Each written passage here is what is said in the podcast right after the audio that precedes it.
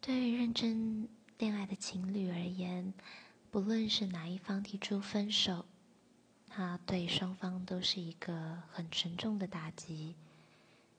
毕竟两个人在一起，曾经海誓山盟，承诺永远。然而，直到有一天，我们一直以为的 forever，其实也不过是个 ever。